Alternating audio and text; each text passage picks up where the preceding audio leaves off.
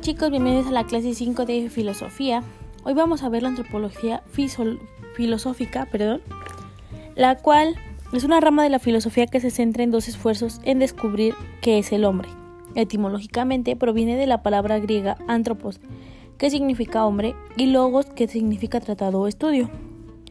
En nuestra realidad inmediata siempre está formada por dos elementos, el mundo en el que nos encontramos y de ahí la importancia de la unidad anterior, que es sobre nosotros mismos. El yo y su mundo forman una realidad unitaria, lo cual es algo así como dos caras en una misma moneda.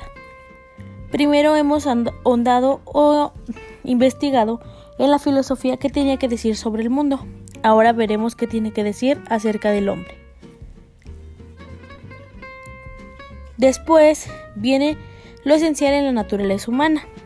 Al preguntarnos por el hombre, nos preguntamos implícitamente por la naturaleza, pero hay que ser cuidadosos, pues la naturaleza no es lo mismo que la esencia. La esencia será aquello que hace que un hombre sea tal, es decir, la característica o elemento que lo hace diferente a cualquier otro ser. Ok chicos, hasta aquí es todo de esta clase.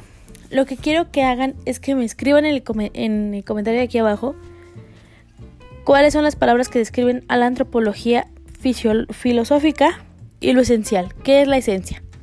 Sale chicos, escríbanme en los comentarios, cuídense mucho, chao chao.